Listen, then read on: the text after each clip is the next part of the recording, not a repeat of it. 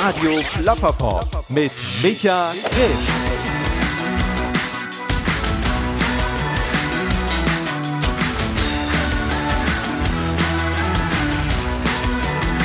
Ja, vielen Dank fürs Einschalten. Das ist Radio Plapperpop. Ich bin Micha Krisch und vielleicht hört ihr sogar zum zweiten Mal zu, denn das hier ist die zweite Episode von Radio Plapperpop.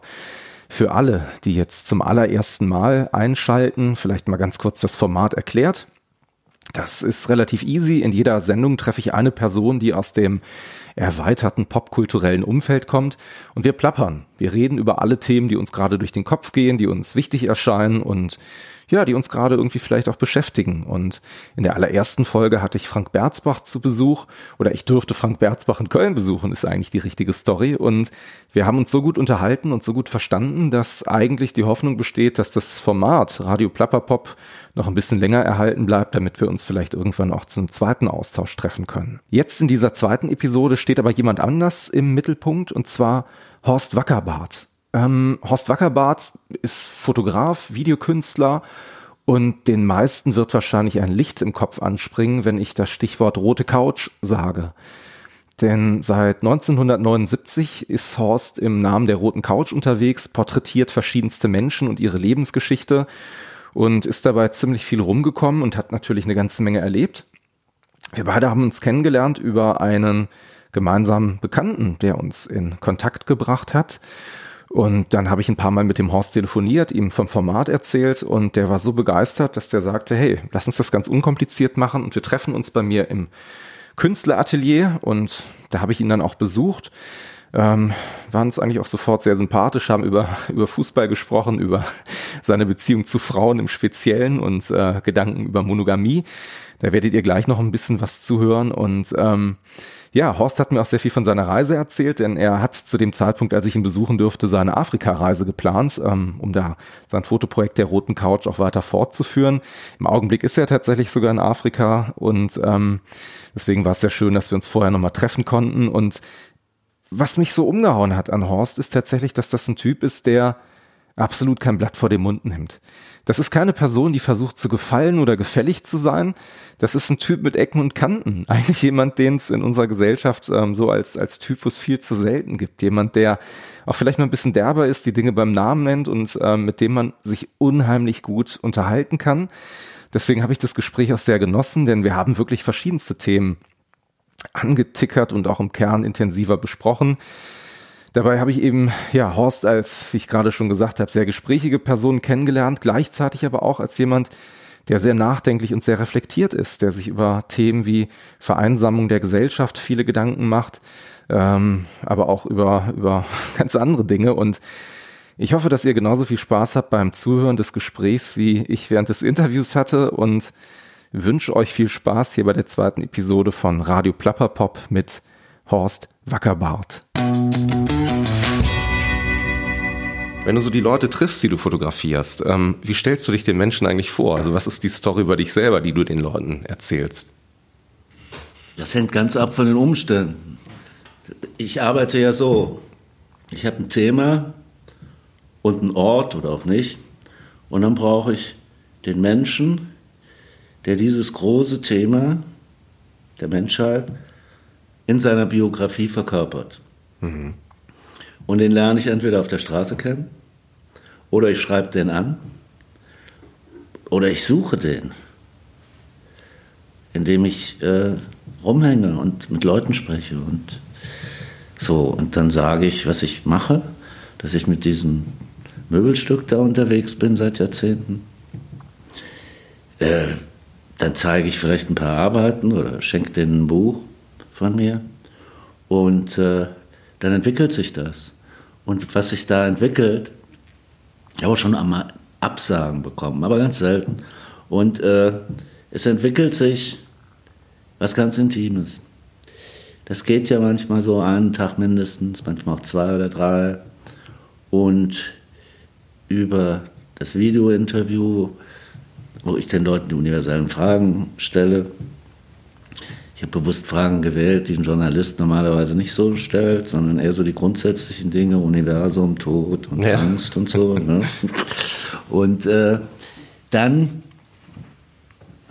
ist man irgendwie sich vertraut. Hm. Man wird sich vertraut bei der Arbeit. Und wenn ich dann die Videos schneide, in den Videos habe ich immer den großen Kopf, wo du jede Regung im Gesicht siehst und du schneidest da hin, zurück, vor und so, dann äh, werden dir die wahnsinnig vertraut. Mhm. Also ich war am Sonntag auf einer Veranstaltung, da waren eine ganze Reihe Protagonisten da von einem Projekt, was ich 2006 gemacht habe und was auch ein Ankauf wurde. Also das ist im Rathaus in Goch, hängen 16 Werke von mir und jeder, der zum Sozialamt muss und so, läuft da dran vorbei. Die Bilder arbeiten da sehr gut, habe ich festgestellt. Die Leute sagen, hm, der ist aber alt geworden oder der ist doch tot. Oder sie sagen, äh, das sieht da jetzt ja ganz anders aus. Ja. Und äh, sowas finde ich schön. Und dann hatte ich eine andere Eröffnung jetzt von einem anderen großen Projekt in Goch. Und da waren viele von denen da. Hm. Und dann habe ich gemerkt, wie vertraut die mir sind und wie die mir ans Herz gewachsen sind, diese Leute. Du machst das ja seit 1979 zumindest, das rote Sofa. Ne? Also ich meine, du bist ja schon ein bisschen länger unterwegs. Ja, es gab Unterbrechungen. Ja. Zwischendurch hatte ich mal die Schnauze voll vom roten Sofa und wollte auch endlich mal Geld.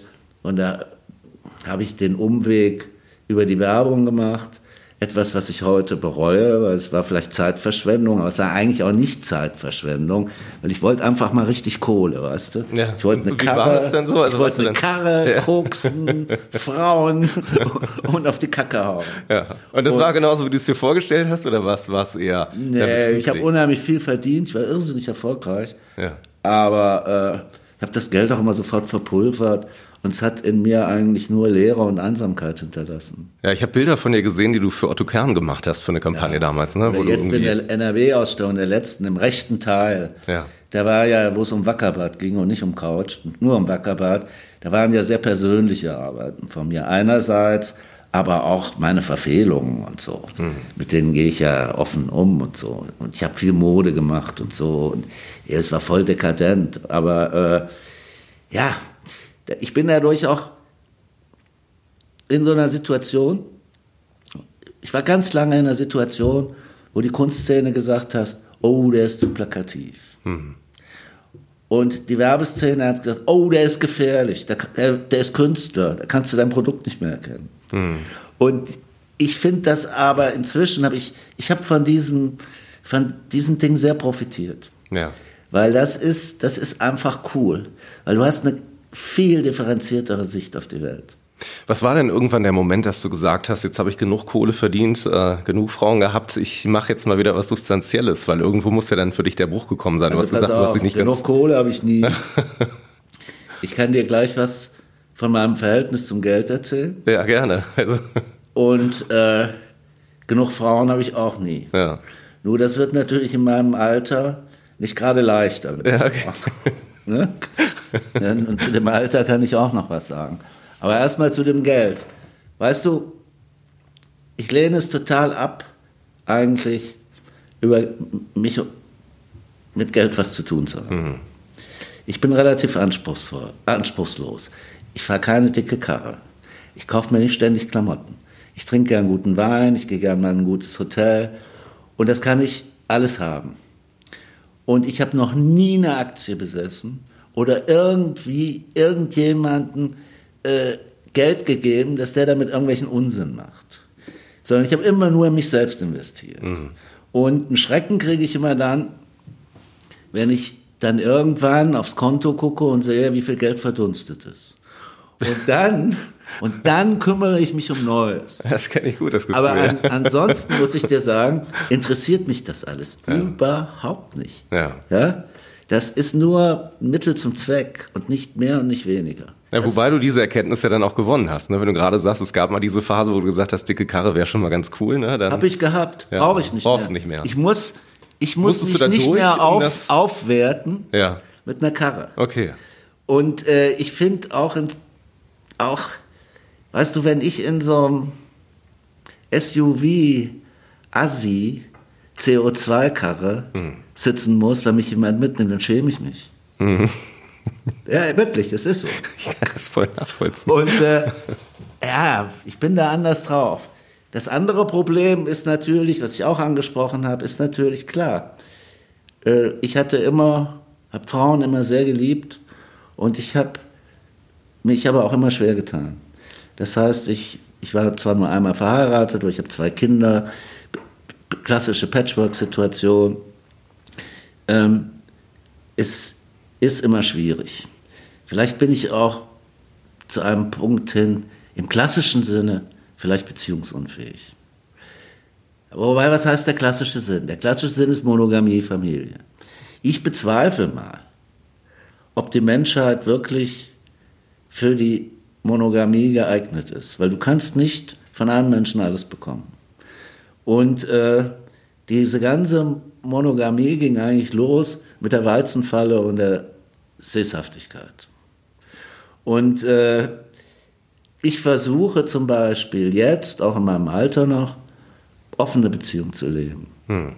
Das heißt, ich habe zu vier und den gleichen Frauen regelmäßig eine Verbindung mhm. ähm, und billige denen auch zu, mit anderen Männern zu schlafen oder andere zu haben. Klingt so ein bisschen wie die Kommune damals. Also. Ja, es ist, es ist, es ist Polyamorie, meinst du. Aber ja, ja, ja. Kommune war ja zwanghaft. Die Zeit habe ich ja auch hinter mir. Hm. 69, K2 ja, und so, genau. Berlin und so, die ganze Kacke. Aber das meine ich nicht. Äh, es erfordert eine sehr hohe Verantwortung und Ehrlichkeit. Hm. Und ähm, es ist auch oft schwierig, weil wenn, dann sagst du, sage ich jetzt die Wahrheit oder sage ich nur die halbe Wahrheit, weil du willst den anderen nicht verletzen. Und das ist nicht so einfach, aber das ist im Moment so meine Lebensform und die funktioniert ganz gut. Mhm. Weil du kannst nicht von, von jedem alles haben. Du kannst nicht Intellektualität, Theorie, Kultur haben, gleichzeitig heißen Sex und dann noch tiefe Seelenverwandtschaft. Mhm. Und das verteilt sich halt bei mir auf einige Frauen. Und ich tue mich schwer dabei mit zunehmendem Alter, weil erstmal, ich kann nicht auf junge Hühner. Das ist überhaupt nicht mein Ding. Ich habe auch immer Probleme. Ich habe Freunde, ey, gehabt, die haben irgendwie, da war ich auf drei Hochzeiten die Frau war jedes Mal 23. und sah immer gleich aus. Und das ist so, das ist so auch nicht mein Ding. Ja. Und da fällt es auch schwer, weil guck, so viele auch etwas betagtere Frauen, sagen wir mal so um die 50, lassen sich über mich gehen. Und ähm, ja, so, das ist also nicht so einfach, aber ich muss damit leben. Hm. Ich habe sowieso ein Problem damit alt zu werden. Ich habe ein richtiges Problem. Einerseits, Macht dir das Angst, also tatsächlich irgendwann mal zu sehen, dass irgendwann mal Angst als endlich ich ist? nicht, weil ich merke ja auch die Vorteile. Ja. Ich bin jetzt viel bekannter, kriege überall einen Termin, ich mache mich nicht mehr so verrückt. Ja. Ich kann vieles mit Links einfach machen. Aber so, wenn ich merke, wie schnell die Zeit vergeht und die, die, die, und wie schnell ich, man alt wird und wie schnell ich alt geworden bin. Und wenn ich mich in den Filmen sehe oder in den Medien sehe, weißt du, ich habe ein Bild von mir abgespeichert, da bin ich 30, sehe aus wie mein Sohn hm. und stehe im Mittelpunkt und äh, plötzlich denkst du nur, oh Gott, wie siehst du denn jetzt aus? Facko. Ich werde morgen 34. Äh, ja. Jungspund. Ey. Aber ich merke das Alter irgendwann Aber das ist so, ja. das ist schon für mich, ja, andererseits auch, du hast halt viele Erfahrungen und Erkenntnisse gewinnen können. Hm. Und einen ganz anderen Tiefgang. Ja. Ich meine, du bist ja tatsächlich im wahrsten Sinne des Wortes, ich glaube, du hast dich auch mal selber in einem Interview so tituliert, ein, ein Menschensammler. Na, ich meine, du sammelst ja Menschen, porträtierst ja, die, erzählst deren Geschichte. Drauf. Was ist denn, was ist denn im Endeffekt ähm, vielleicht eine Haupteigenschaft oder etwas, wo du merkst, ähm, ey, das ist genau das Richtige, das ist die Person, die will ich in meine Sammlung packen? Also ich achte immer, ich habe immer so meine subjektive Demografie.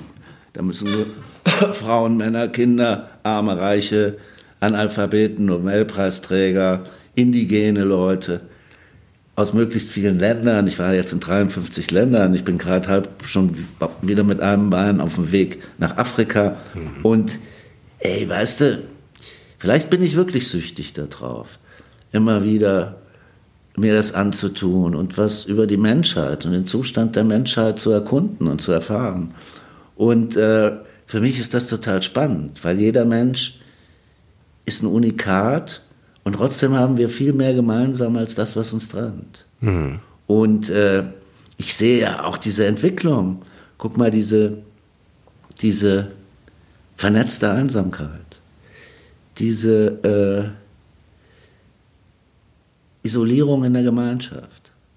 Guck mal, die Leute sind bei Parship, im Joy Club oder sonst irgendwo oder bei Tinder und die schreiben die ganze Zeit und sind allein. Sind restlos allein. Ich habe tatsächlich aber auch mal gesehen, das ist so eine Frage, ähm, die jetzt ganz gut passt. Du warst ja lange Zeit auch mal sehr aktiv auf Facebook zum Beispiel. Also einer, ich habe mal in deinem Profil natürlich ein bisschen gescrollt. Geht so, ich habe das nie selber gemacht. Ah, okay. Ich hatte immer eine, ich habe immer einen Mitarbeiter gemacht. Ich hatte, mich hat das nicht interessiert. Ja, weil es gibt irgendwann so einen Bruch tatsächlich, ne, habe ich gemerkt. Also so 2009, 2010, da passiert noch was, das geht dann ein bisschen weiter und so in den letzten Ey, ein, zwei Jahren gibt's gar nichts mehr. Ne? Deswegen habe ich gedacht, was ist da nee, passiert? das ist immer Also- projektbezogen. Ah, okay. Immer wenn ein Projekt ansteht, zum Beispiel jetzt fürs Afrika-Projekt, werde ich dreisprachig in Französisch, Englisch, Deutsch wieder ganz viel Social Media machen und zwei Leute dafür anstellen. Klar, aber ähm, für mich ist das Thema Einsamkeit und Menschheit ist für mich ein großes Thema. Und diese, besonders unsere westlichen Gesellschaften, haben ein flächendeckendes Einsamkeitsproblem. Auch in der Gemeinschaft. Da hast du ein paar, die hängen noch zusammen aus irgendwelchen Gründen, aber die haben sich nichts mehr zu sagen. Im Bett läuft sowieso nichts. Du hast die vielen, vielen Singles. Du hast äh, diese Plattformen, wo die auf der Suche sind und fast nie fündig werden und wo, wo sie nur noch Daten austauschen, aber sich kaum in die Augen gucken. Du hast auch so zig Portale, wo die Leute wie Hamster im Rad hinterm One-Night-Stand nachjagen, um dann festzustellen, dass sie hinterher einsamer sind als vorher. Und das sind Sachen, die mich, die mich sehr beschäftigen, weißt du? Und die, die ich auch dann mit meinen Projekten, mit meiner Konzeptkunst erkunde. Weil ich finde, ich mache Konzeptkunst. Die rote Couch ist ein Ready-Made, à la Marcel Duchamp. Das heißt, du nimmst etwas aus dem gewohnten Umfeld raus und tust es da, wo es nicht hingehört. Zweitens, äh, ich stelle den Leuten die universellen Fragen. Äh, das heißt, das Bildwerk wird komplementiert durch ein Video. Es gibt die Dokumentationsfilme. So ist das ein ganzes Paket. Und ich kriege auch immer mehr Tiefe in das Projekt. Weil wenn du so lange das machst, dann musst du ein immer tieferes Brett bohren, weil du sonst frustriert bist. Du kannst natürlich auch mal springen von Thema zu Thema, von Werkgruppe zu Werkgruppe. Aber da kommst du, finde ich, über gewisse Oberflächen nicht hinaus. Und äh, darum, darum geht es mir.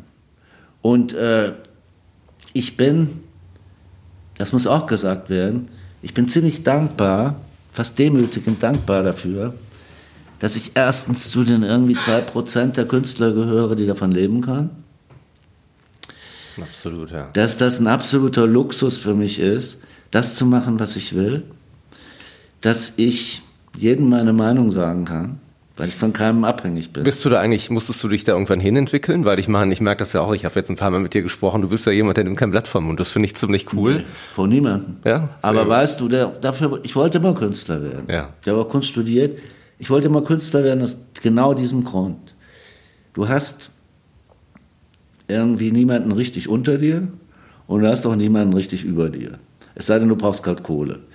Und ähm, was ich auch immer lustig fand, du kannst den Hosenstall offen haben, du kannst zu spät kommen, du kannst sagen, oh, kommst du eine halbe Stunde zu spät und sagst, boah, ich habe die ganze Nacht gesoffen und Ja. ich bin nicht aus dem Bett gekommen. Und dann machen nur alle in ihren Anzügen diese Uniformierten und hüsteln. Und ich finde das einfach nur cool. Ja. Und ich bin dankbar dafür, dass ich so leben kann. Verstehst du? Klar. Absolut, ja. Ja. Hast du es eigentlich mal bereut, jemanden auf deine Couch zu setzen? Also, dass du denkst, so, boah, das, das sah einfach irgendwie interessanter aus, als es sich dann im Endeffekt dann doch entpuppt hat? Nee, ich nehme jeden, wie er ist. Ich habe ja Neonazis gemacht, Polizisten, äh, Militär. Und weißt du, ich habe festgestellt, das klingt jetzt platt, ist aber nicht so gemeint. Äh, jeder Mensch hat liebenswerte Eigenschaften und weniger liebenswerte. Ich habe von dir zum Beispiel gelesen, du warst ja mal in Südamerika unterwegs und hast da, ähm, ich glaube, versucht, Bilder im Gefängnis mit den Maras zu machen auch, ne? Ich, ich überlege gerade, also wie, Ja, das ging in die Hose. ja, aber wie machst du das denn? Gehst du Nein. da hin und sagst, guten Tag, ich bin der Horst, ich bin Ich hab- Fotograf, ja, ich würde gerne ein paar. Jungs von euch irgendwie vor die Linse bekommen. Also ich meine irgendwo, Ich habe mich, das war die, diese ganz berühmte, die Mara, äh, oh, wie heißt Seifer, Seifer Tucher oder so, ne? Ja. Irgendwie, genau. die? Ja, pass auf. So, die sind ja tätowiert, Ja, von oben ja. bis unten. Und die haben noch mal einen Knast im Knast, weil die sonst andere Häftlinge umbringen. Und die Mara-Plage, die ist ja aus den USA zurück importiert worden. Weil das waren ja amerikanische Streetgangs, die wurden ausgewiesen und die haben dann ihre Netzwerke in Südamerika aufgebaut. So, und da ist die, die Hemmschwelle, jemanden zu ermorden, ist wahnsinnig niedrig. Also du kannst, in San Pedro Sula kannst du, wenn dir dein Nachbar auf den Keks geht, gehst du zu den Maras, zahlst denen ein paar hundert Do- Dollar und dann fährt jemand dem Mofa vorbei und legt den um. Und jetzt kommt ein deutscher Fotograf vorbei mit einer roten Couch und sagt, ich würde ganz gerne mal ein paar Fotos Ja. machen, Jungs. So, Papa, ich habe ja schließlich eine Genehmigung gekriegt, ins Gefängnis zu kommen. Ja. Und ich habe dann mit denen verhandelt, zwei Tage. Und du musst dir vorstellen, es war ein Gefängnis im Gefängnis. Da liefen Hühner, äh, riesige Flatscreens, da waren Frauen, Prostituierte, aber auch andere Frauen. Und das war eine Community. Und da waren drei Clans. Und die Clanchefs hatten ganz lange Fingernägel, waren voll behangen mit Gold. Und wenn die sich bewegten, kehrte einer vor denen den Staub weg. Schön. mit dem Besen. Krass. Und dann habe ich mit denen verhandelt. Zwei Tage. Ja. Und Hast du da keine Angst in so einem Moment? Also ich bin ja mal ganz ehrlich, wenn du weißt, was die, was die. Nee, ich, ich sagte immer, was ich will. Ja.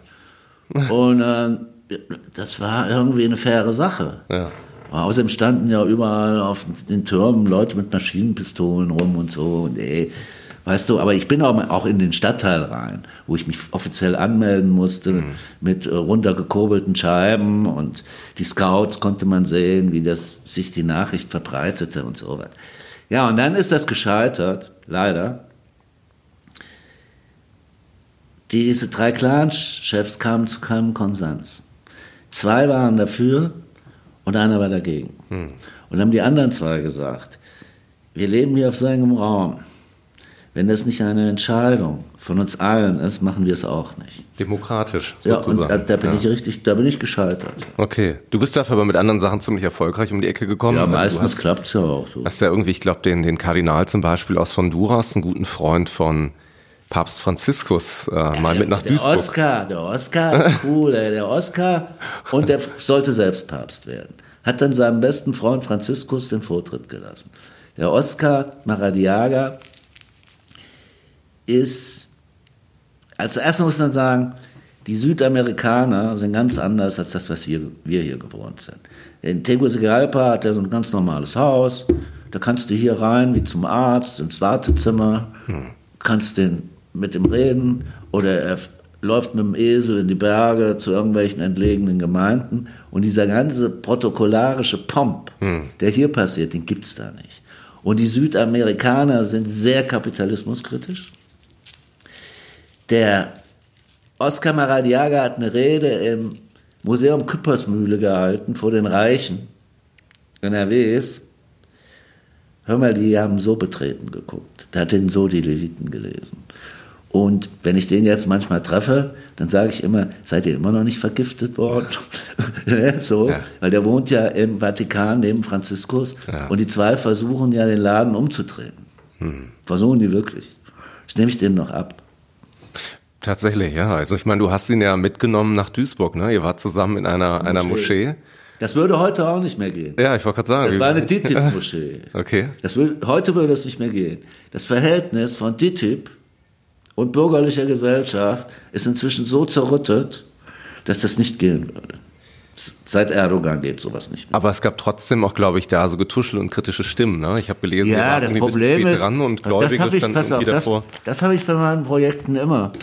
Wenn du so Sachen machst, die auf Widersprüche gehen. Hm. Beispiel ist, ich habe eine Muslime und das Kaiser Wilhelm Denkmal gesetzt. Mhm. Und da waren Touristen. Und da ging die Zischerei los. Weil die war verschleiert. Hm. Äh, warum sitzt da kein Deutscher? Das ist doch unser Kaiser Wilhelm und so. Ganz, ganz, ganz schlimme Zeit, ne? Dieses nationale Denkmal. Da war die Hochzeit des übelsten Nationalismus, die zum Ersten Weltkrieg geführt hätten, zum Zweiten, von diesem Preußen da, weißt du. Und äh, das Denkmal verkörpert für mich das. Und deswegen musste dann Muslima drunter. Und wenn du dann machst du, der Beuys hat das mal soziale Plastik genannt, dass dann schon die Produktion selbst zu einer Performance wird. Es gab natürlich auch einen Typ, der kam vorbei und sagt, hey, das ist ja mal cool, was ihr da macht, endlich mal diesem äh, Kaiser hier die Leviten zu lesen. Ja? Ja. Und genauso war es in der Moschee. Wir waren spät dran. Die, hinter mir standen die Muslime und scharten mit den Hufen, wollten ihr Abendgebet absolvieren. Und dann ging die Diskussion los. Warum sitzt hier denn dieser Kathol Kathole da? Und dann sagte der andere, ja, guck mal, der hat doch die Schuhe ausgezogen und die Couch steht auf dem Kissen. Und so. Ge gehst du denn auf so, auf so Sachen eigentlich ein, wenn du arbeitest? Also wenn du jetzt gerade sagst, da wird hinter dir getuschelt und du merkst halt irgendwie sind da ein paar Leute unterwegs, wo du echt denkst, ey, was ist denn hier los gerade? Dass du die dann mal zur Rede stellst oder ist das Ja, Teil ich- der ganzen Geschichte? Auf, teilweise muss ich es ignorieren, weil es Ja. mir zu blöd ist. Vor allen Dingen, die zischen ja immer so. Die sagen das ja nicht richtig laut, aber sie sagen zischend so, dass man es hören kann. Ne? Mhm. Und bei der Nurheila zum Beispiel habe ich klar dem einen oder anderen gesagt, ey, die hatten einen deutschen Pass und die hatten 1-0er Abitur. Ja? Ne? Mhm. Ja, absolut. Diese Muslime, ja. Und äh, ne, oder ich sage auch halt, halt doch deine dumme Fresse, weißt du. Ja. Ja, es ist spannend auch zu sehen, ne, wie so Vorurteile halt tatsächlich irgendwie sich auch manchmal mani- manifestieren, ne, wenn man irgendwas sieht und denkt, man weiß, was eigentlich ist, obwohl man überhaupt gar keine Ahnung hat. Also ich kann mir vorstellen, dass das manchmal auch ziemlich lustig ist, ne, wenn du in solchen Situationen unterwegs bist und dir echt denkst, was für Idioten hier gerade um mich herumlaufen. Ne? Auch so, weißt du, wenn du so die regionalen Befindlichkeiten mitbekommst. Ich habe eine Performance gemacht mit zwei Tänzern in Aachen. Ja. Und dann standen diese ganzen Aachener stocksteif da drumherum und tuschelten, was das denn für ein Scheiß ist. Ja. Da habe ich die gleiche Performance in Gelsenkirchen gemacht. Ne? Die gleiche. Da kamen sofort die Ruhrgebietler und haben gesagt, ey, boah, was machst denn du da für einen Scheiß? Erklär mir das mal. Da habe ich das erklärt. Also gesagt, hm, kannst dich denn davon am Kacken halten? und das ist, weißt du, das fand ich so schön, diese Offenheit, diese Direktheit von denen. Ich liebe die. eh. Ich meine, wenn du so zwölf universelle Fragen auch immer stellst, ähm, über, weiß ich nicht, jetzt doch ein paar Jahrzehnte, merkt man da eigentlich so Trends? Also sowas wie, du fragst ja unter anderem zum Ja. Beispiel das Thema Glück oder so, Ja, ne? so. War das in den 80er Jahren mal irgendwie so eine Frage, wo jeder gesagt hat, sag mal, hast du sie noch alle? Und ja, das wär, ist, man musste fast eine Untersuchung drüber machen und nochmal ins Detail gehen. Also es gibt bei der Frage Transformation, Verwandlung, was du dich gerne mal verwandelst, wird sagen super viele Leute vom Vogel. Klar, das ist auch ein Traum. So frei in den Lüften mal alles von oben zu sehen, ist ein Traum von vielen Menschen. Ein anderes Thema ist größte Angst. Da sagen, ist auch klar, berechtigterweise viele, schlimm wäre es, wenn ich vor meinen Kindern sterbe. Wenn Kinder vor den Eltern sterben, das ist knüppelhart. Für jeden Einzelnen. Und eine andere Sache, die du auch oft hast, bei dem größten Erlebnis und, oder dem Glück, dass viele Leute sagen, als ich bei der Geburt meines Sohnes dabei war oder meiner Tochter. Also das ist ja naheliegend. Das soll auch so sein. Und wenn die Leute, viele Leute das Gleiche sagen, dann ist das ja auch eine Aussage.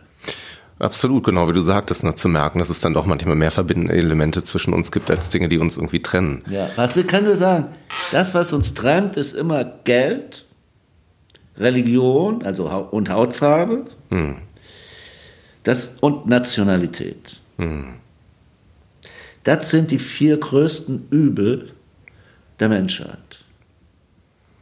Gibt es eigentlich so Dinge, die du mal gehört hast während der, der Befragung, wo du echt sagst, das ist mir richtig nahe gegangen oder das hat dich vielleicht auch auf die Palme gebracht? Also wenn du jemanden, äh, vielleicht das Schicksal von jemandem dir angehört hast, wo du sagtest, ach du Schande, also es ist ja echt heftig, was da passiert ist. Also ich habe zum Beispiel von, von Flüchtlingen gehört, die wirklich dann über... Das geht mir ja, also, das geht mir ständig so.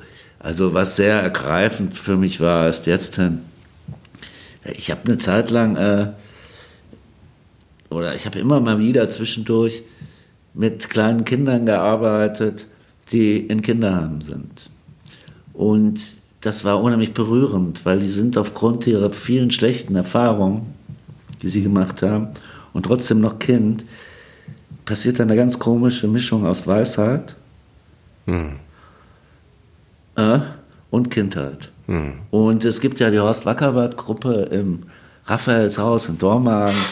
Da bin ich Namensgeber und ich nehme diese Verantwortung auch ernst.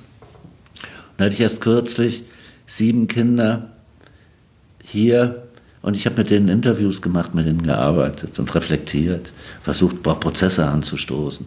Und äh, da handelt es sich um Kinder, die kein Heim mehr nehmen würde. Das ist eine sogenannte Kick-Off-Gruppe, die sind spezialisiert auf die ganz harten Fälle. Hm. Und das sind Kinder, die schwer missbraucht wurden und auch schon selbst wieder anfangen zu missbrauchen.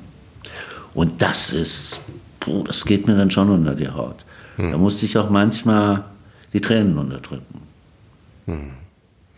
Bist du mit den Leuten eigentlich im Anschluss an deine ich sage jetzt mal, Begegnungen, die du mit denen hast, äh, noch lange in Kontakt? Also kommt das vor, dass du wirklich kaum, Menschen triffst? Oder? Kaum, das ist auch der große Nachteil.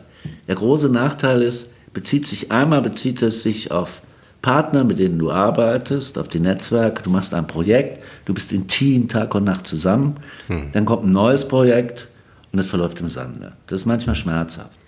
Mit den Protagonisten ist das auch so. Du bist ja immer unterwegs, wieder neues Land, wieder neue.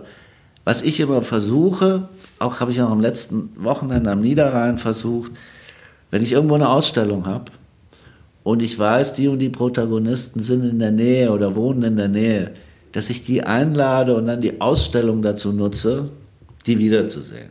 Hm. Oder was ich auch immer mache, wenn ein Projekt zu Ende ist, ob das NRW war oder äh, international, ist manchmal ein bisschen schwierig. Äh, wenn du ein Europaprojekt in Straßburg im EU-Parlament vorstellst, da kannst du die Leute nicht aus ganz Europa zusammenholen. Aber äh, ich versuche die dann zu versammeln und versuche auch extra Events zu machen. Und äh, das ist für mich eigentlich immer sehr schön und sehr berührend. Was passiert eigentlich, wenn du zum Beispiel Menschen triffst? Ähm, ich habe jetzt mal so ein bisschen gelesen, Steve Jobs saß auf deiner Couch, ähm, ja. äh, Hugh Hefner zum Beispiel. Ja, und? Was, was passiert danach? Also ich, ich habe mir, hab mir die Frage gestellt, wenn du bei dem bist, bei Hugh Hefner, sagt er dann, ey Horst, cool, super Shooting, jetzt gehen wir feiern oder, oder gehst du dann mit Sachen nach Hause? Das sind oder? zwei gute Beispiele. Der Hugh Hefner hat dann für mich in seiner Villa ein Riesenfest ausgerichtet, okay. als das Buch erschienen ist. Steve Jobs empfand ich als äußerst unangenehm. Hm. Der war gerade auf dem Absprung, der wurde da gerade rausgemobbt, der war so, der war so ein Schnösel. Hm. Weißt du, dann will mich der, der war ein richtig doofer Schnösel. Der war was 23 oder so. Okay, okay. Und äh, der Steve, der war, ja, wir haben uns natürlich gut verstanden und auch auf Augenhöhe. Ich lasse mich von keinem unterbuttern. Ne? Wenn mir da irgend so ein Promi querkommt und, und wird frech, dann sage ich, ey, komm, wir lassen das sein. Mhm. Ja? Tschüss. Muss nicht sein. Jeder ist austauschbar. Es gibt Promis wie Sand am Meer. Ihr seid auch nur eine andere große Minderheit. Ja? Und so habe ich den auch behandelt. Und äh, ich glaube, das fand er nicht so gut, aber weil er ziemlich arrogant und schnöselig erst um die Ecke kam. Würdest du denn sonst generell sagen, dass die meisten Menschen, die irgendwie ja, einen prominenten Status haben, sind, äh, sind schwieriger grundsätzlich immer, also nee. wo du denkst, ach du Schande. Du musst nur bei denen manchmal echt Flagge zeigen. Ja. Weil wenn du so einen Spruch loslässt, werden die oft nett wie ein Lämmchen. Ey. Dann merken sie, dann merken, du spielst das Spiel nicht mit, Kaninchen, Schlange. So simpel ist das, verstehst du? Hm. Und äh, das, äh, nee, da lasse ich mir nichts von niemandem. Auch von keinem Politiker oder so. Ey. Gab es jemanden, der dich besonders beeindruckt hat von den Leuten? Also ich glaube, Peter Ustinov hat du zum Beispiel auch auf dem Sofa. Ja, das ist ja jemand. Ja, ich finde jeden Menschen beeindruckend, auch ganz einfache Leute. Bei ganz einfachen Leuten finde ich manchmal so gut, dass die so authentisch und ehrlich sind. Was ich am meisten hasse, sind Leute, die trifft man meistens in der Wirtschaft an und in der Politik, die aalglatt, druckreif, perfekt reden, ohne was zu sagen. Mhm. Die habe ich gefressen. Aber äh, der, ich erlebe da, also einer der größten Erlebnisse für mich war, das muss ich schon sagen, war Lord Minuin, Yehudi. der auf dem Müllplatz sitzt. Hm. Weil Menuhin war, pff, der war heilig. Das ist ein Heiliger gewesen. Das war ein toller Mensch. Ich rede jetzt nicht nur von seiner Stiftung, das, was er gemacht hat, aber so ein empathischer, toller Typ. Also das, das war für mich vielleicht eines der größten Erlebnisse, dass ich den noch mal so lange und intensiv treffen durfte. Treibt dich das denn an zu reisen auch? Oder ist es halt häufig, weil du bist ja, du hast ja gerade eben auch gesagt, 54 Länder, glaube ich, warst jetzt unterwegs. Ähm, ist es dann meistens so, dass du, wenn du so eine Reise planst, dir sagst, ich möchte da eine bestimmte Art von Person treffen oder eine Personengruppe, deswegen wird es mal wieder Zeit, da und dahin zu reisen? Oder sagst du, ich reise mal nach China oder nach Afrika, bis nee, jetzt im nächsten China unterwegs? war ich schon. Jetzt steht Afrika an. Mhm. Erzähl mir, was ist da zum Beispiel jetzt gerade so geplant? Also in Afrika werde ich über vier Jahre eine Zeit von zwei Jahren verbringen, immer von November bis März. Das ist äh, der Regenzeit geschuldet und bei 50 Grad, weißt du, da liegst du nur in der Ecke, so, ne? Außerdem kann ich dann hier den Winter entfleuchen. Und in Afrika bin ich auf der Suche. Und ich recherchiere jetzt viel und ich finde viel raus. Und komme jetzt zum Beispiel auf ein Thema gekommen, bin ich über die Ruhrtrainale, dass es einen Ort gibt in Mali, hm.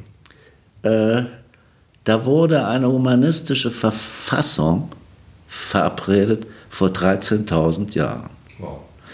Und das ist schon eine Hausnummer. Und diese Arroganz von unseren Kulturen und die Kolonialisierung, die hat so viel zugeschüttet. Deswegen möchte ich solche Dinge erkunden. Aber jetzt fängt die Schwierigkeit an. Hm. Wer, welchen Protagonisten finde ich, der das Thema glaubwürdig repräsentieren kann. Drei, eine Verfassung vor 13.000 Jahren. Das heißt, ich muss eine Abstraktion finden, ich muss irgendeinen Weg finden. Ja? Dann will ich natürlich, Fluchtursachen sind ein großes Thema, Soziales, Familie, Religion. Guck mal, in Benin hm. ist Voodoo Staatsreligion, hm. neben Christentum und Islam. Und das sind alles Sachen, die mich brennend interessieren. Ich möchte die letzten Jäger und Sammler treffen. Hm. Gibt noch drei Völker. Ähm, das ist die Wiege der Menschheit. Und dort werden sich ganz wahnsinnig viel, wird sich dort in Afrika entscheiden äh, für die Zukunft der Menschheit. Das, der eine Punkt sind natürlich dieses, der unermessliche Reichtum an Rohstoffen. Der zweite Grund ist, die sind unheimlich betroffen vom Klimawandel und wenn die mal alle auf einmal aufbrechen, hm. dann aber Hallo, oder? ja? Absolut. Ja? Ja, und insofern hm. relativiert, wenn ich hier die alle hier diese satten Menschen alle sehe, ne? Hm. diese vereinsamten satten Menschen, weißt du, reich wie Hulle und so einsam und arm. Ne? Guck mal, ich komme aus Südamerika, bin auch in einer Favela oder in so einem Bordeaux nur fröhliche Kinder, fröhliche Menschen. Ich lande irgendwann in Düsseldorf oder Frankfurt. Und die Leute regen sich über das fehlende WLAN auf. Ich, ja, oder ich gehe raus auf die Straße und jeder zieht eine deprimierende Fresse. Weißt du, das, das ist krank. Hm. Ja? Ist das auch ein bisschen das, was du vielleicht durch deine Bilder versuchst anzuregen, irgendwie, dass du den Menschen aufzeigen möchtest, hey, also schaut euch mal ein bisschen an, reflektiert mal ein bisschen, schaut mal, was gerade um euch herum passiert. Ja, das wäre gut. Überhaupt dieser, mich interessiert der Zustand der Menschheit. Mhm. Total. Und deswegen bin ich auch Menschensammler. Und wenn du, wenn du in Afrika unterwegs bist oder dahin reist, ist das bei dir so, dass du wirklich dann Monate und Wochen lang mit Listen beschäftigt bist, weil du sagst, den muss ich treffen, da muss ich hin? Oder bist du dann vor Ort und lässt dich treiben und guckst einfach? Lass mich zum Teil treiben, zum Teil setze ich meine Flöcke. Mhm. Also die wichtigste Person ist immer mein Partner vor Ort. Ich suche mir mal einen Menschen, der übersetzt, der kennt sich aus, der darf keine Dumpfbacke sein und gut ist auch, wenn er eine Kante ist, mhm. also körperlich fit ist ne, und ja. mich beschützen kann. So, und der, diese Person ist die halbe Miete. Weil über diese Person verlässt du komplett das Fremden- und Touristendasein und kommst mit den Natives in Kontakt. Und dann liegen die Themen auf der Straße. Da musst du nur noch auswählen. Wo ist dein Sofa zu dem Zeitpunkt? Schleppst du das immer mit dir rum? Ja, oder? Natürlich. Echt? Natürlich. Wahnsinn. Ja, schon Jahrzehnte. Ja, ich wollte gerade sagen, es gibt ja nicht immer überall äh, Privatstraßen, wo du dann das Teil abstellen kannst, sondern du musst ja wahrscheinlich Pickup auch oder Pickup oder Träger oder kämpfen damit, ne? Ja, aber das bin ich gewohnt. Das ist Probleme sind da, damit man, man sie löst. Aber das Sofa ist halt das Sofa ist ein kultischer Fetisch inzwischen. Es ist ja auch immer das Sofa. Das, was ich gerade im Amt habe, das ist seit 1996 im Amt, auf dem haben 650 Leute gesessen. Das ist das vierte Sofa insgesamt, Ja, glaube ich. das ne? erste ist mir ins Wasser gefallen, das zweite abgebrannt, das dritte wurde weggeschmissen aus Versehen im Museum. So, ich nehme noch eine, eine Stoffrolle mit, falls ich es zwischendurch mal beziehen lassen muss da unten. Ich habe so eine Firma in Holland, die hält mir immer den Stoff parat und ich habe einen Restaurator in Belgien, der mir den, Sofa immer wieder aufbaut und den Rahmen richtet. Ich habe das mal in Nordsibirien so Eisbären zur Verfügung gestellt. Die haben das Ding komplett ramponiert. Was ist denn zum Beispiel die Story jetzt hinter Eisbären? Also du hast es ja in Duisburg, glaube ich, im Zoo auch mit Löwen gemacht, ne? Ja, Ähm, das ist, pass auf, Tiere. Äh, Tiere sind unsere Partner. Und ich finde es ganz schlimm, was mit Tieren passiert. Ich finde diese Tier-KZs in Deutschland, in Niedersachsen, so was von ekelhaft. Und du wirst sehen, es wird nachfolgende Generationen geben, die werden das mit dem Holocaust gleichsetzen. Weil Tiere sind Wesen, die empfinden wie wir. Die sind uns so ähnlich. Das ist eine Form von Kannibalismus für mich. Und äh, ich habe diese Produktion Nashörner, Eisbären, Löwen, Pferde, Massentierhaltung, die habe ich gemacht aus Respekt gegenüber der Kreatur. Ja. Ist denn tatsächlich dann für dich auch so ein Thema, wenn du jetzt in Afrika bist, siehst du ein paar Tiere? Hast du das auf der Liste da auch wieder, Ja, das, klar, das Sofa? schon was, Ja, schon ne? was tricksen. Ja. Was, was geht dir denn durch den Kopf, wenn du, ähm, du hast es eben angesprochen, ähm, ich kann mich dran erinnern, dass eins deiner Sofas, hast du ja eben gesagt, auch von Bord gegangen ist. Wenn du jetzt so reist und dann ist das Ding auf einmal weg. Denkst du dann, ach du Scheiße, umdrehen neu oder, oder was macht man dann? Nee, dann hätte ich ein Problem, weil, weißt du, es ist ja, in Afrika ist ja auch die Fetischkultur ein religiöses Element. Das heißt, Fetisch heißt ja immer, du überträgst deine Empfindung auf einen Gegenstand. Und die Tatsache, dass auf dieser Couch so viele Menschen gesessen haben, dass die da überall war, das entfacht eine unheimliche Magie, der sich kaum jemand entziehen kann, habe ich immer wieder gemerkt. Und deswegen beharre ich so darauf, die immer irgendwie zu retten. Aber wenn der Fall, den du beschreibst, jetzt passieren würde, ja, dann würde ich, ich habe eine, Re eine Replika noch, die geht so auf die Ausstellung. Die sind ja, sind ja immer irgendwelche Ausstellungen irgendwo. Dann würde ich wahrscheinlich die Replika einfliegen lassen und würde die ab jetzt zur Originalcouch deklarieren. Was ich ganz charmant finde, ist, dass du, obwohl du natürlich jetzt auch so von so Sachen sprichst wie, ähm, das hat so fast schon so einen Kultobjektstatus und dergleichen, du, du hast ja nicht so eine übertriebene Sorgsamkeit, was deine Couch angeht. Ne? Du bist jetzt nicht jemand, der sagt, geh runter hier, Sofa muss neu bezogen Die werden. muss arbeiten, die muss und so. arbeiten. Ja, Sonst kriegst du kein gutes Bild. ja. Weißt, die muss in Schlamm, die muss in die Massentierhaltung, die musste einen Abhang runterschmeißen können, die musste versenken können. Und die hält viel aus, du. Die hält viel aus. Wenn sie im Salzwasser ist, dann sp- spritze ich sie hinterher mit dem Gartenschlauch ab und dann kommt sie auf Böcke und trocknet in der Sonne und so. Ja. Oder wenn sie äh, auf dem EU-Parlament will ich aufs Dach und die passt nicht durch die Tür und dann gibt es rechts und links einen Riss im Stoff, dann sage ich, hoppla, jetzt hast du ein neues Zeichen. Hm. Eine neue Narbe, mit der man eine Geschichte verbindet. Alles gut. Hast du mal irgendwann nochmal geplant, in Zukunft sozusagen Urlaub von der roten Couch zu machen und zu sagen, es gibt ja bei weitem noch Nee. weitere andere Themen? Ich habe einen großen Urlaub von der Couch gemacht, der ging von 84 bis 92. Und weißt du, ich will, das Projekt ist jetzt, nimmt langsam aber sicher eine historische Dimension an. Und ich werde das machen bis zur letzten, bis zu meinem letzten Atemzug. Ja, es ist ja eine künstlerische Identität, die du dir auch damit geschaffen Genau. hast. Ne? Also Genau. seine Nägel hier, Und Preuß, weißt du, was Fett ich unheimlich Filz. geil finde? Ja. Ich sterbe, mich fressen die Maden und so ein paar Bilder bleiben. Hm. Das ist für mich das größte Ziel. Hast du eigentlich ein Lieblingsbild? Also etwas, was du dir immer wieder gerne anguckst und wo du denkst, wow, Wahnsinn. Ja, das stimmt für mich persönlich einfach alles. Nee, pass auf, mit, dem, mit der Qualität der Bilder, dazu muss ich dir was sagen. Wenn du Irving Penn, Richard Everton, August Sander, es gibt immer ein paar Bilder wie die drei Bauern von August Sander, die sind im kollektiven Gedächtnis. Und das sind oft für ein ganzes Leben ist das nur eine Handvoll.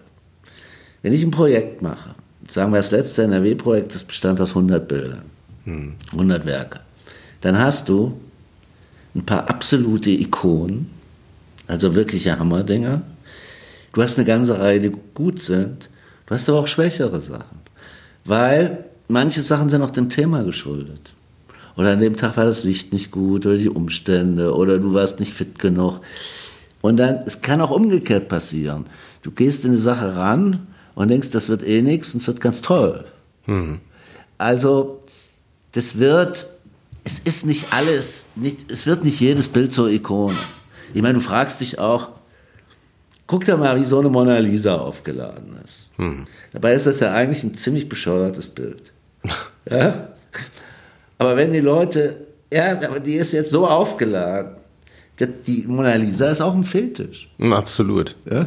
Absolut. Ja, ich habe den letzten Urlaub irgendwie eine Stunde lang darüber gequatscht, weil wir einen Taxifahrer hatten, der das ganz interessant fand, dass wir Europäer oder auch generell die ganze Welt so sehr auf die Mona Lisa im Louvre abfährt und was das Geheimnis eigentlich dahinter ist. Ne? Und ähm, das ist gar nicht so einfach, da irgendwie das eine Antwort eine, drauf zu finden. Das ist eine doofe, grenzende Frau. Ja. Aber interessant ist natürlich, welche Mechanismen führen dazu, mhm. ne, dass es dann so eine Mona Lisa gibt? Das finde ich spannend. Ich würde gern noch mal ein Werk zur Mona Lisa schaffen, weil ich finde, es ist ein total spannendes Thema eigentlich. Hm. Bist du religiös? Also tatsächlich jemand, der nee. an Dinge glaubt, die überirdisch sind? Ja, was, pass mal auf, ich bin, ich bin, wie soll ich sagen, ich glaube schon, dass wir viele Dinge nicht wissen, mhm. dass es gerade so im parapsychologischen Bereich und über die Quantentheorie, über die Quantenphysik, über die Biochemie, darüber, wie unser Gehirn funktioniert, die Lehre der zwei Teilchen, die sich suchen.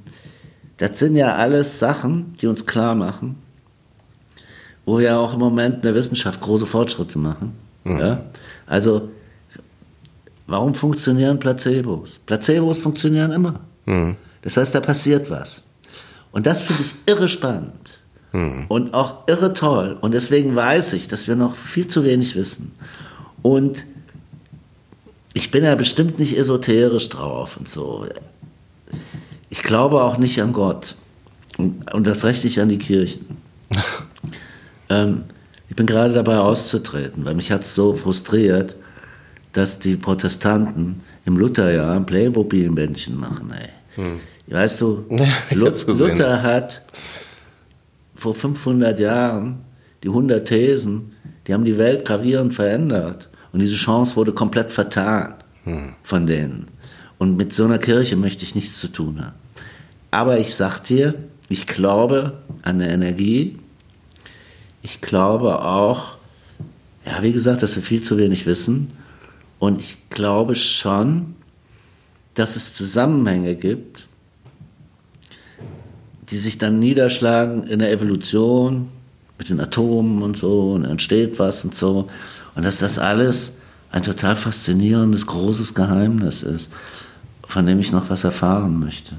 Hast du denn auch so persönliche Talismänner oder sowas oder Marotten, dass wenn du sagst, ich schieße heute ein Bild, ähm, ich habe mich neulich mit, mit dem Rod Asher von uh, The Other unterhalten, das ist äh, ja. Europas erfolgreichste ja. Horror-Punk-Rock-Band und ja. der sagt mir immer, wenn er vor wichtigen Konzerten unterwegs ist und dem fehlt sein Totenkopfring in der Hand, dann wird er panisch, weißt du?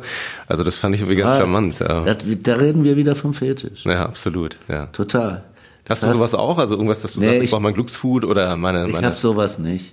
Im Moment hänge ich an meinen Hüten. Das hat sich, das ist eine Marotte, vielleicht auch dem Alter geschuldet. Die fing so vor ein, zwei Jahren an. Ich habe eine riesen Sammlung ja. und fühle mich inzwischen ohne Hut unwohl. Das hatte aber was, das war aber ursprünglich was ganz Praktisches.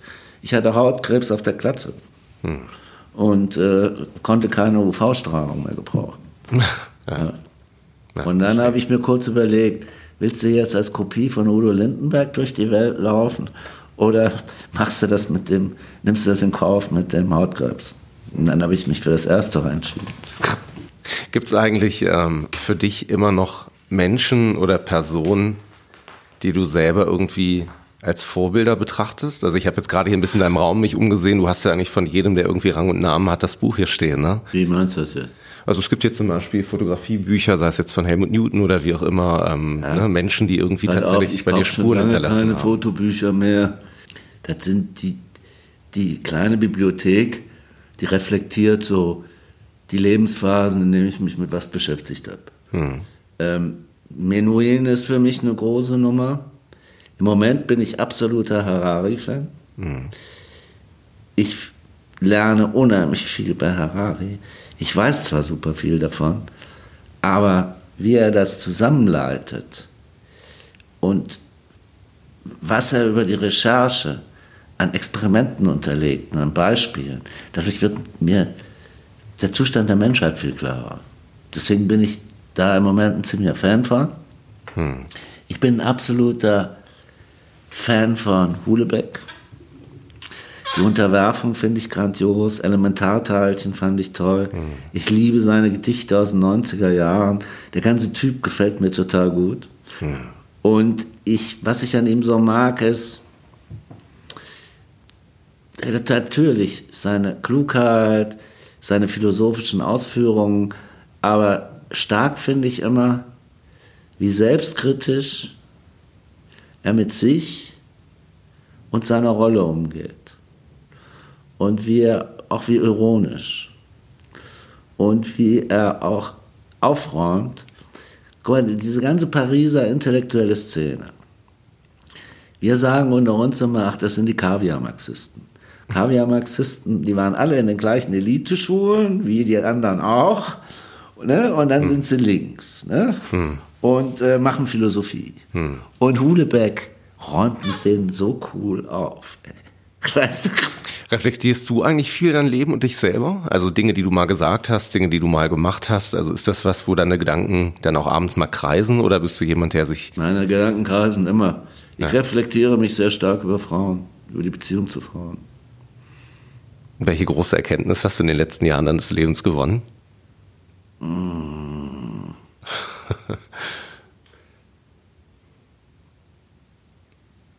Gute Frage.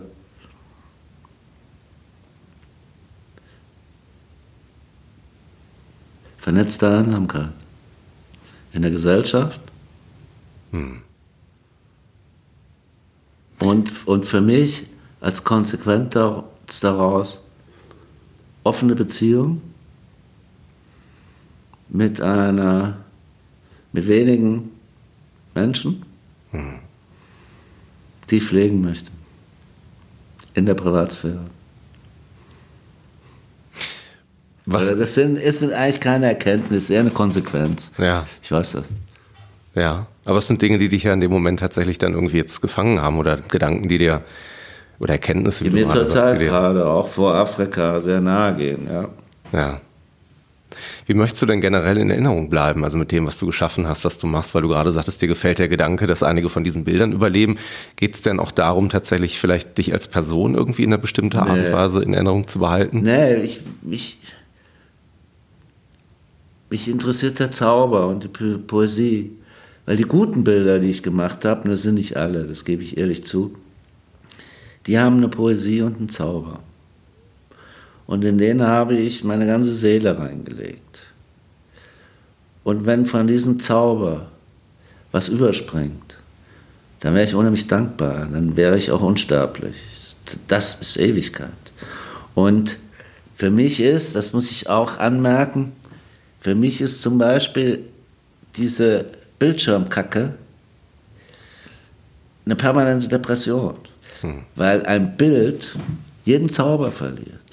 Das Bild geht unter in dem Milliardenrotz, der da unterwegs ist, in diesen Menüs, in diesen Reitern, in dieser ganzen Kacke. Hm. Und ein Bild ja, magst mich jetzt für einen Arsch halten, aber für einen analogen Arsch halten, aber ey, ein Bild gehört an die Wand, ich stelle mich davor, der Zauber, die Poesie überträgt sich auf mich und in mir entsteht ein Film. Und das passiert nicht auf diesen Kackbildschirm. Das gleiche Empfinden habe ich tatsächlich bei Büchern ganz extrem. Also ich kann Bücher nicht auf einem E-Book-Reader oder sowas lesen. Also ich muss das irgendwie anfassen und spüren. Und Aber bei der Kindle sah ich ziemlich gut. Ne? Ja, also Eine gesagt, meiner Beziehungen äh, hat so ein Kindle, wir waren im Urlaub. Ja. Das war eine schöne Typografie. Du kannst darauf Der hat lesen. gut absolut. funktioniert und so. Aber natürlich, ein Buch ist immer was Besonderes. Ich mache ja auch noch Bücher. Ja. Und die Bücher sind ja kein Geschäft.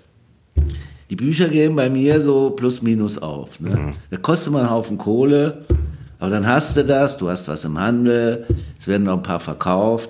Und bei jeder Ausstellung, die unterwegs ist, kriegst du was Cash in die Tasche. Mhm. Verstehst du, ne?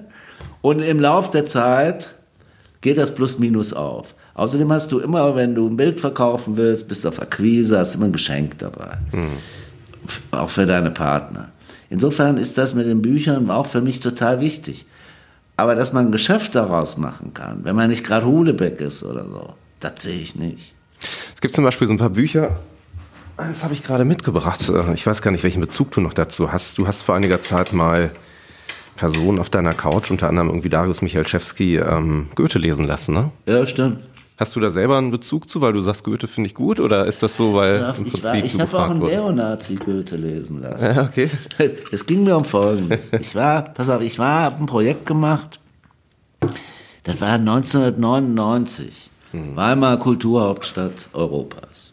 Und da gab es nur eine. Da war das noch nicht so inflationär mit der Kulturhauptstadt, weißt du, so auf drei Stationen. Und Weimar fand ich ganz toll, weil das, das steht für die deutsche Klassik. Das steht für Aufklärung. Das steht für die Weimarer Republik. Ich habe oft geschlafen im Elefanten, in dem Hotel in Weimar, in dem Führerzimmer, wo Hitler die Massen begrüßt hat, im gleichen Zimmer. Und da habe ich den Neonazi gemacht und Ausländer und habe die alle Goethe lesen lassen. Und das fand ich, ja, ich fand das ziemlich cool und nett. Ich muss sagen, also Goethe hat mich früher schon immer so als Kind eigentlich immer sehr gefesselt. Also ich muss sagen, ich bin ein riesen Faust-Fan. Also ähm, Ja, Faust ist grandios. Das Hör mal, ich habe die Faust-Inszenierung vom Kastorf ja. an der Volksbühne gesehen. Ja. Das war so der Hammer. Das war auch, da hat Kastorf ja auch durch den Konflikt äh, mit dem Macron, mit, dem, mit, mit diesem Belgier und so und mit der Politik in Berlin, mit dieser provinziellen, hat er ja nochmal alles reingeschmissen. Die ging vier Stunden. Ich habe mich keine Sekunde gelangweilt. ja, ich meine, das ist nach wie vor ein Stoff, der Unglaublich. Und er hat den Stoff ist, ja. auch inszeniert. Der hat kein Literaturtheater gemacht, sondern da kamen Aspekte von der OAS um den Algerienkrieg rein. Der hat es vermengt mit französischen Strukturalisten. Es war nur super cool. Es ist einer meiner größten Kunsterlebnisse, die ich hatte. Und ich gehe gerne in anspruchsvolles, gutes Theater von Kastorf oder auch Roberto Schuli in Müller an der Ruhr. Und wenn ich da was Gutes sehe, dann bin ich wochenlang inspiriert davon. Echt, das ist so schön. Hast du dir immer überlegt, dir selber auch nochmal so ein anderes Outlet neben der Fotografie oder vielleicht hast du es ja sogar zu suchen, wo du sagst, ich würde vielleicht auch gerne mal was schreiben oder mich treiben, irgendwie Poesie. Oh, ich habe einen guten Freund, Stefan Kaluza, Ja. einer meiner besten Freunde. Der malt, schreibt, macht Theater, fotografiert und ist so ein Multitalent. Den beneide ich manchmal. Aber ich bin leider nicht so drauf. Was ich gerne mal machen würde, ich würde gerne noch ein Buch machen oder einen langen Text verfassen über das, was meine Bilder und meine Filme und Videos noch nicht gesagt haben. Was dahinter steckt alles. Und ich überlege mir ernsthaft, ob ich mir irgendwie mit einem Aufnahmegerät und einer Flasche Vino nicht ein paar Wochen irgendwo hingehe und immer nur quatsche, quatsche, quatsche und dann einen guten Freund dran setze, der das kann, Mhm. ne, der das mal redigiert. Weil das ist, das wäre schon ziemlich stark, weil, guck mal, dieses Erlebnis mit dem Maras und so, was wir am Anfang sprachen, das sind ja Sachen, die, die stehen irgendwo. Und die waren trotzdem total intensiv. Und ich habe die als Bilder total vor Augen. Ist das dann so eine Art Biografie schon fast, die du dir so vorstellst? Nee. Ja, wäre das dann. Naja, klar. Würde in die Richtung laufen. Ich meine, du hast ja noch ganz viele andere interessante Erlebnisse, ne? Also ich meine, verschiedenste Richtungen. Ich habe irgendwo mal gelesen, du warst mal mit Naomi Campbell auf dem Shooting unterwegs und die hat dann ins Auto gepinkelt oder so, ne? Das ist ja, auch eine Story. Klar, ja.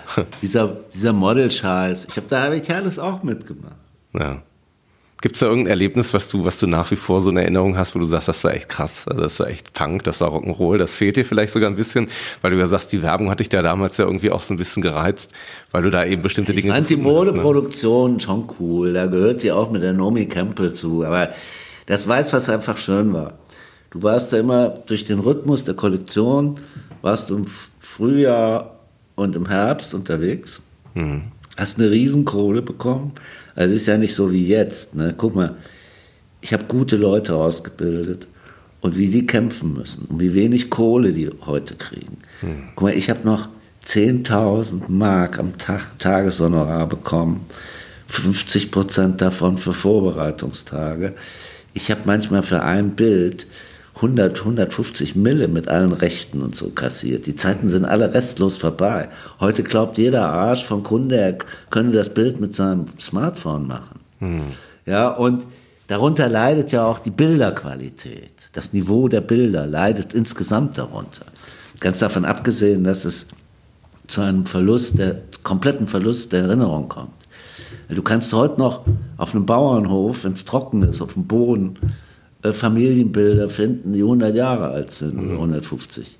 Aber äh, mit diesem ganzen äh, Hochofen, Ja. Internet-Hochofen, wird das nicht passieren. Weil die Leute, die knipsen den ganzen Tag, bis in der Zeige, bis sie Räumer einen Zeigefinger kriegen. Und es kommt nur Rotz dabei raus. Die können nur abdrücken. Und dieses, das Problem ist, die können nicht sehen. Weil um ein Bild zu machen, musst du sehen können.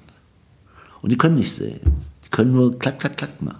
Das ist eine Sache, wo die, Und- von der du meinst, die kann man noch kultivieren. Die, und die Sachen gehen auch alle in den Orkus.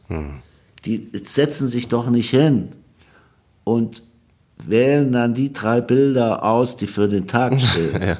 ja? Ja. Das ist ja alles, ich finde das alles ziemlich ekelhaft. Aber ich schweife jetzt ab, wo waren wir stehen geblieben? Nee, ich finde es ganz interessant, was du gerade sagst. Ich habe mir gerade auch die Frage gestellt, ob es aber bei dir manchmal auch Momente gibt, wo du vielleicht im Fußballstadion oder so bist. Du hast ja gerade erzählt, ab und zu verschlägt sich dann doch dahin, ähm, wo du dich darüber ärgerst, dass du gerade jetzt nichts dabei hast, um irgendwie besondere Momente festzuhalten. Also kennst du dieses Gefühl oder bist du dann jemand, der wirklich sagt, ich bin so sehr im Moment, das Nee, ist gerade alles ich, gut? war- ich war nie der Street Photographer. Ich bin nie rausgegangen und habe auf der Straße gearbeitet. Ich bin eher der Konzeptionist. Ich bin eher jemand, der überlegt und ein Bild baut. Und dann dem Zufall noch versucht, einen Raum zu lassen. Weil der Zufall oft entscheidend ist, wie gut das Bild ist. Hast du dir deswegen manchmal auch selber im Weg gestanden? Das ist eine Ja, Frage, die bestimmt, wahrscheinlich da irgendwie, wenn man bestimmt, sehr bestimmt. verkopft an Sachen rangeht, Bestimmt, ne, dann bestimmt, bestimmt 100 Pro.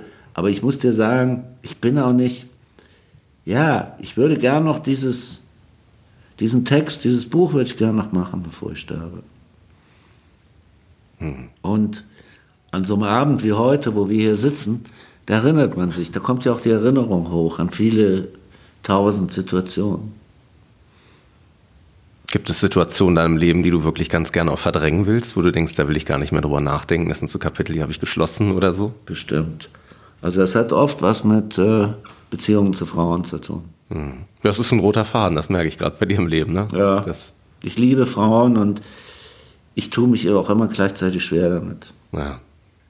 Welche Beziehung hast du zu deinen Kindern? Habt ihr viel zu tun? Ich habe zwei Kinder und die machen was völlig anderes. Der eine macht äh, Gartenlandschaft okay. hm. und der andere ist Baumpfleger in Neuseeland.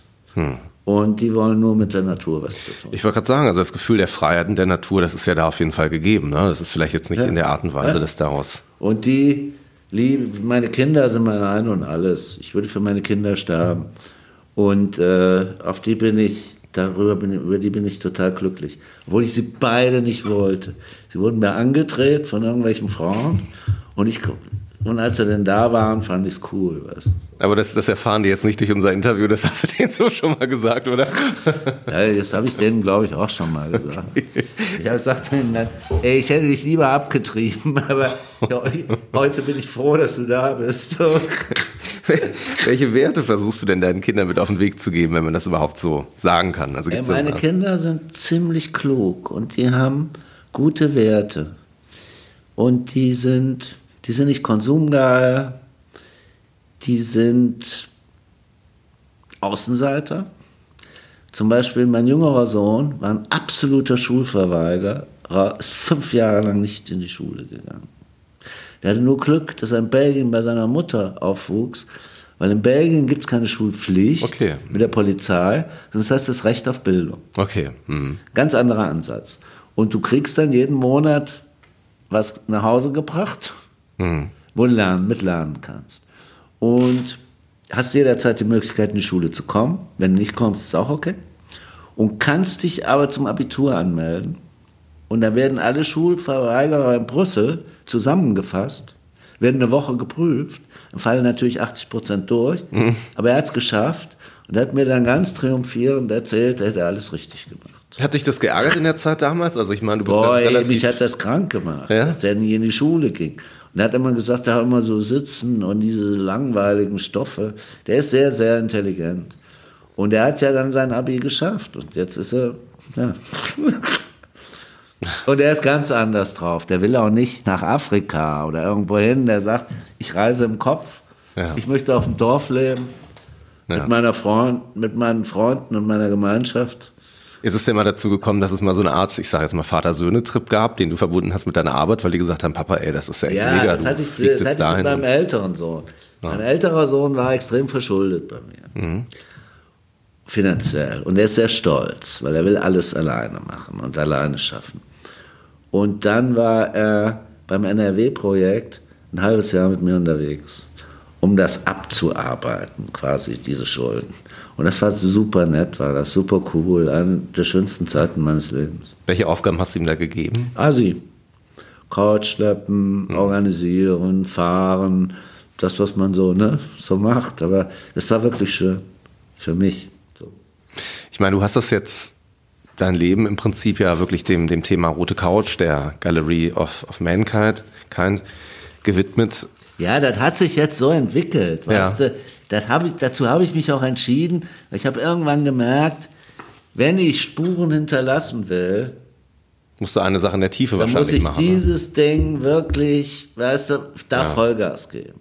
Und der Prozess war, fing an 95, 95, als mein zweiter Sohn geboren wurde. Da bin ich ins Grübeln gekommen. Ich meine, wie gesagt, jetzt, jetzt bist du natürlich ein paar Jahre damit verhaftet. Du hast im Prinzip damit deine künstlerische Identität aufgebaut. Wenn du denn tatsächlich jetzt nochmal neu starten könntest oder diese Option hättest zu sagen, ich lebe mein Leben nochmal, würdest du genau diesen Weg wieder einschlagen oder hättest du jetzt gesagt, ich wäre auch lieber Gartenbauer oder äh, was auch immer, Förster geworden oder vielleicht Banker? Nö, ich würde das Gleiche machen. Ich würde das Gleiche machen und eins definitiv nicht so Banker. Schneidest du das hinterher?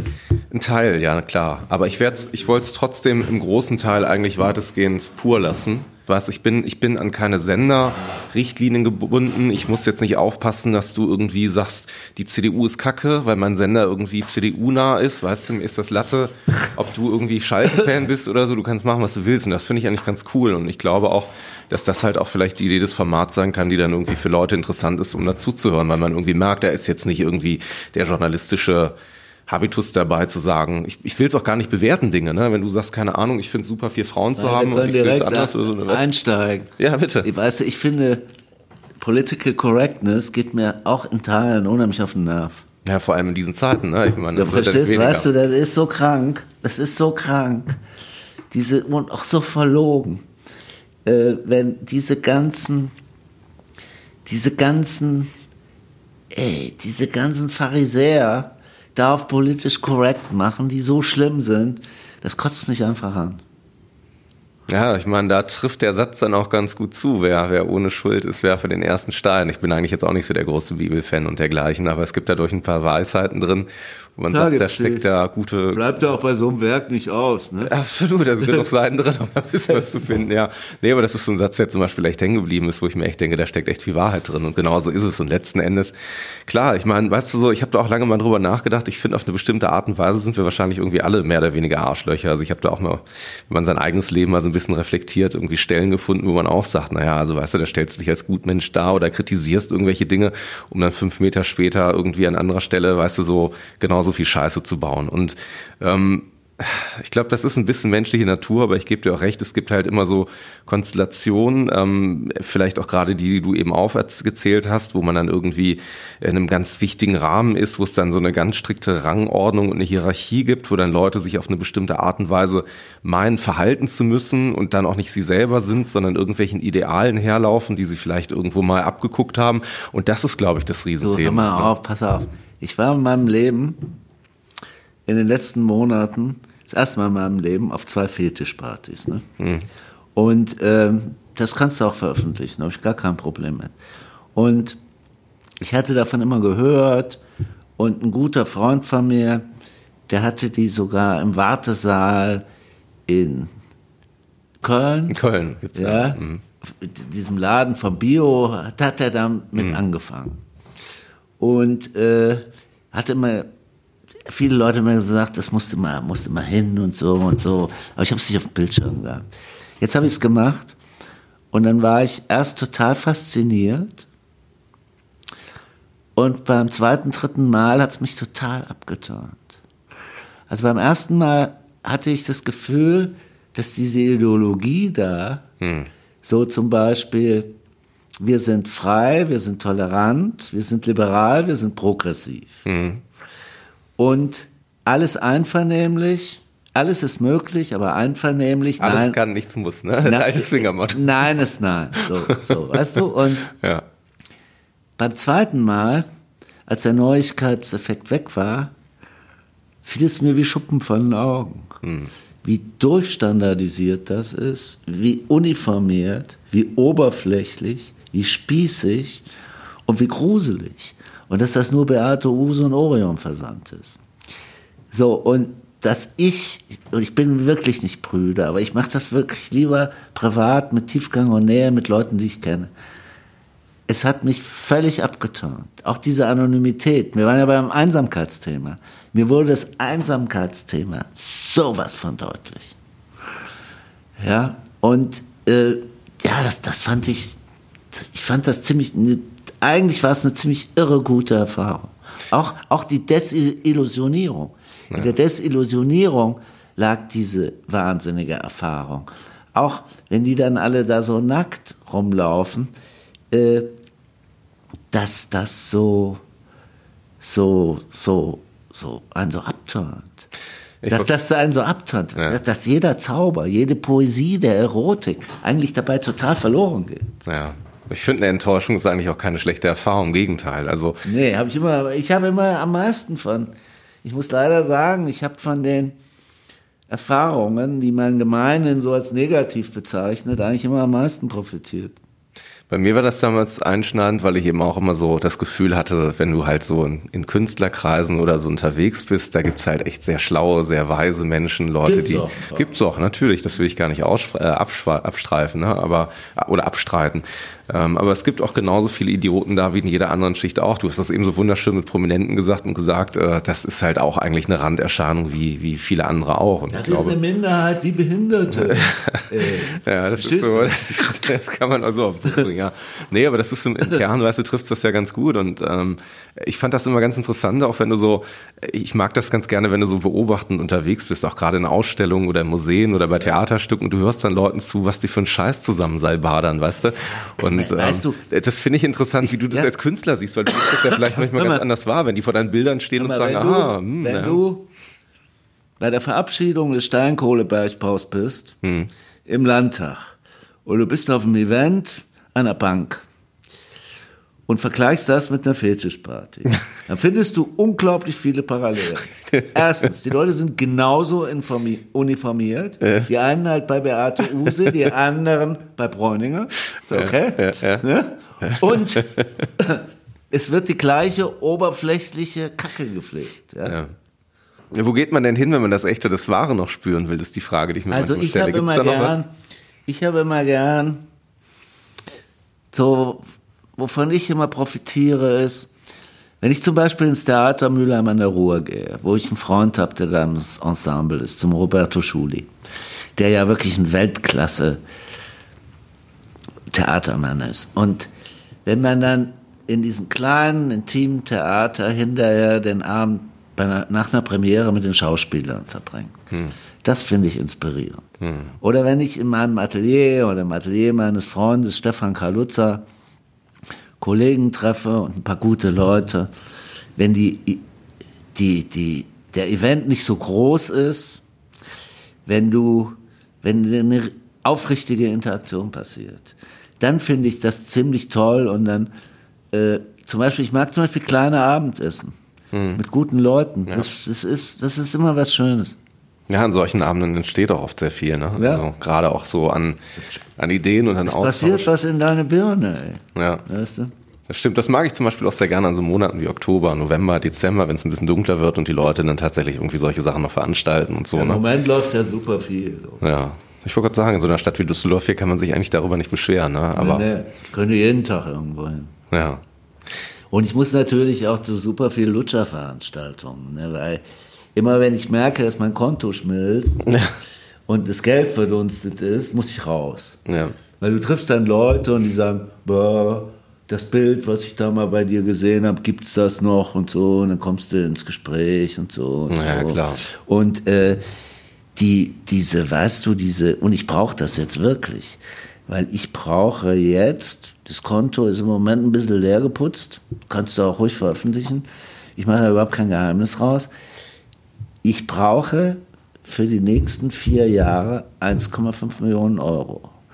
Und ich finde, es ist für mich schon eine ziemliche Hausnummer. Ja? Ja, es ist, ich glaube, für viele eine ziemliche Ausnahme. Also ich würde mich nicht beschweren, wenn ich die gleiche Summe in die nächsten vier Jahre ich habe, pass auf, ich habe für, ich habe für Heimat NRW, für das letzte Projekt, was du im NRW-Forum gesehen hast, Ja. 750.000 Euro verbraten. Da war Buch drin, Ausstellung, Bilder, Wanderausstellung, interaktive Installation, Technik, alles, alles. So, das war zwei Jahre. Jetzt bin ich vier Jahre, über vier Jahre in Afrika. Die Entfernungen sind größer. Andererseits ist die kreative Leistung der jungen Leute, die ich ja auch einkaufen muss. Ich werde ja viel mit Afrikanern arbeiten, das ist auch Teil des Konzeptes, klar. Äh, ist natürlich geringer. Aber ich werde nicht sofort 1,5 Mio brauchen, aber das wird es letztendlich kosten. Und weißt du, was das heißt? Wollen wir einen Aufruf starten? Nein, Klinken putzen bei Stiftung. Ja. Erstens. Ja. Bilder verkaufen. Klar. Drittens, weißt du, öffentliche Mittel anzapfen. Und ey, weißt du, was das für eine fiese Arbeit ist? Ey? Präsenz sein. Ja. Verschiedensten. Du musst hier Fronten. ständig irgendwie rumjuckeln auf Hm. irgendwelchen Promi-Veranstaltungen und offiziellen Events, ja. Und musst sagen, hallo, Herr RAG, Hm. CEO. Tja, also wie gesagt, so funktioniert es im Moment leider. Ne? Also ich glaube, da führt so schnell kein Weg dran vorbei. Wobei, ich meine, das ist ja auch ein Thema, das diskutiere ich ja auch ganz gerne irgendwie. Äh, Aber ich kenne das Spiel doch Ja, auch. ja. Ey. Ich kenne das Spiel schon so lange, weißt du. Ja. Ja. Was ich interessant finde, ich meine, auf der anderen Seite, ähm, also auch gut finde, muss man ja sagen. Ne? Also deine Arbeit ist ja inzwischen so herausragend, dass die von vielen Stellen auch gerne kopiert wird. Ne? Das ist ja ein Kampf, ja. den führst du auch noch Ja, zusätzlich. weiß ne? ich. Also Am Anfang habe ich ja immer noch Prozesse Kanada. gemacht, habe mich mit den Leuten gefetzt. Inzwischen habe ich ein ganz andere, ist vielleicht auch dem Alter geschuldet. Ich sag mir immer, was stürzt die Eiche, wenn der Dackel der an, anpinkelt, weißt du? Weil, weißt du so, weil das ist da immer eigentlich alles nur peinlich. Also ich will damit Absolut, eigentlich gar nur- keine Zeit mehr verschwenden. Ja. ja, das ist wahr. Ich glaube, irgendwann konzentriert man sich zwar auf die Sachen, die wichtig sind, aber ich kann es total nachempfinden, weißt du, wenn du eine Idee hast und irgendwas, was, was dir so innewohnt. Ja, und man muss, Ideen sind nicht schützbar. Also das ist ja klar, aber das ist ja eben Sinne das Traurige manchmal an der. Sache. Ne? Ja, Im Großen und Ganzen Idee bestimmt, gehört aber Hm. eigentlich der Gemeinschaft. Aber ich habe im Atelier so ein paar Kisten.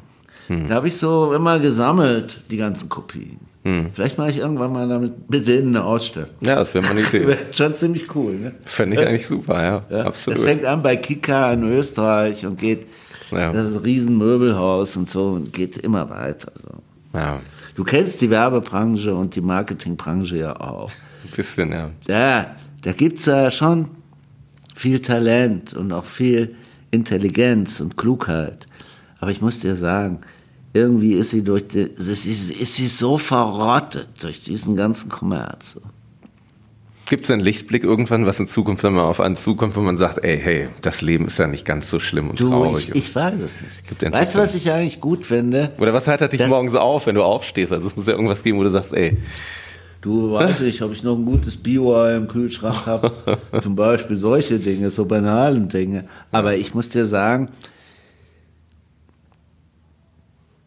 das ist vielleicht auch dem Alter geschuldet, die äh, früher so, die frühen Zeiten so, Düsseldorf, GGK, äh, ne, so, und Richter war unterwegs, noch als Linker, weil wenn ein Kunde ja mal eine Million auf dem Konto hat, äh, ein Künstler, dann ist er ja nicht mehr so links, ne, und äh, ich sag dir, das war schon eine coole Zeit. Oder auch dieser Eat-Art-Typ und so. Also das war, ey, das fand ich schon eigentlich ziemlich nett. Und GGK war auch cool. Ich habe da wirklich Sachen erlebt bei denen. Da war ein Kunde da, ein Großkunde, und er wollte selber Layouts machen. Ne? Und dann kam der Artdirektor dahin, hat dem die Layouts zerrissen und hat gesagt, jetzt zeige ich Ihnen mal, was ich, wie, wie scheiße ich das finde, was Sie machen. Das sind schon Sachen, die fand ich ziemlich cool, weißt du? So, ne? ich sage, habe ich leider nicht erlebt. Also, da bin ich ein bisschen zu spät in die Werbung gekommen, aber Ja gut, das ist eine Ja. andere Zeit, aber weißt du, naja, klar. GGK war schon ziemlich Hammer. Es gibt eine Sache, die würde ich dich so vielleicht so zum Abschluss unseres Gesprächs ganz gerne nochmal fragen. Also ich meine, das ist wahrscheinlich eine Frage, die dir jeder zweite Journalist irgendwie stellt, der dann einen Fragenkatalog vor sich liegen hat. Ne? Schlimmste Befürchtung. Ach komm, also ich meine, im Prinzip hast du dich doch darauf vorbereitet. Alter, ich habe mich auf nichts vorbereitet. Ich habe jetzt nur ein Vino drin und komme, bin ins Labern gekommen, Alter. Ey. ja, vielleicht. ja, umso, umso, umso äh, gespannter bin ich dann natürlich zu hören, wie, wie deine Botschaft an das Publikum ist. Was die Abschlussfrage des Ganzen ich hab die wäre. auch mal gehabt. In Projekten.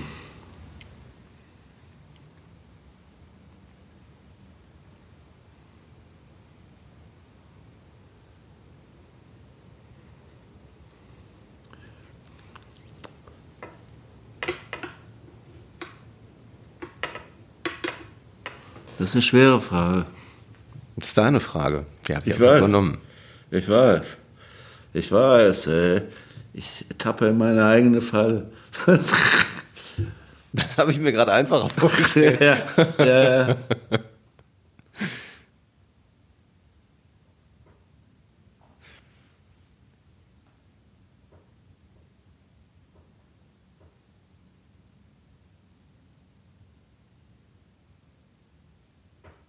Wie schätzt du das Problem der Einsamkeit ein im Kontext zum Zustand der Menschheit in unserer Gesellschaft?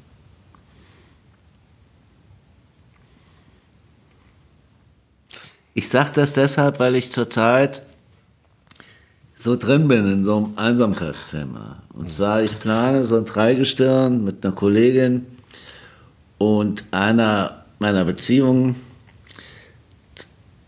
so eine Publikation, die wird heißen Vernetzte Einsamkeit.